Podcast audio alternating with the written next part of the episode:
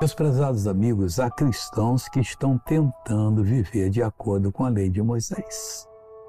Eles estão participando das festas israelitas, achando que aquilo ali é uma beleza, estão vestindo igual judeus e gostam de dar shalom, em vez de dar paz, que nós falamos português, porque não dá paz, né? Não, shalom e fala outras coisas. Essas pessoas não estão bem, espiritualmente falando.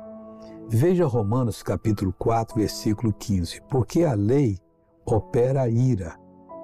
Porque a lei opera a ira. A ira de Deus. É isso que ela vai trazer sobre a pessoa que a pratica.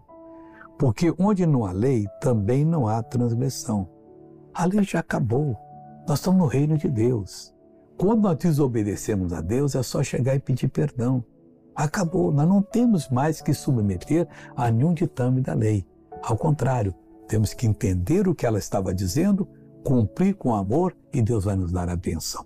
Vamos exigir os nossos direitos agora. Pai, estamos orando em nome de Jesus, estamos falando segundo a tua palavra, estamos repreendendo o mal, porque, Pai, nenhum mal nos sucederá que não chegar à nossa tenda. Isso não é coisa do Evangelho.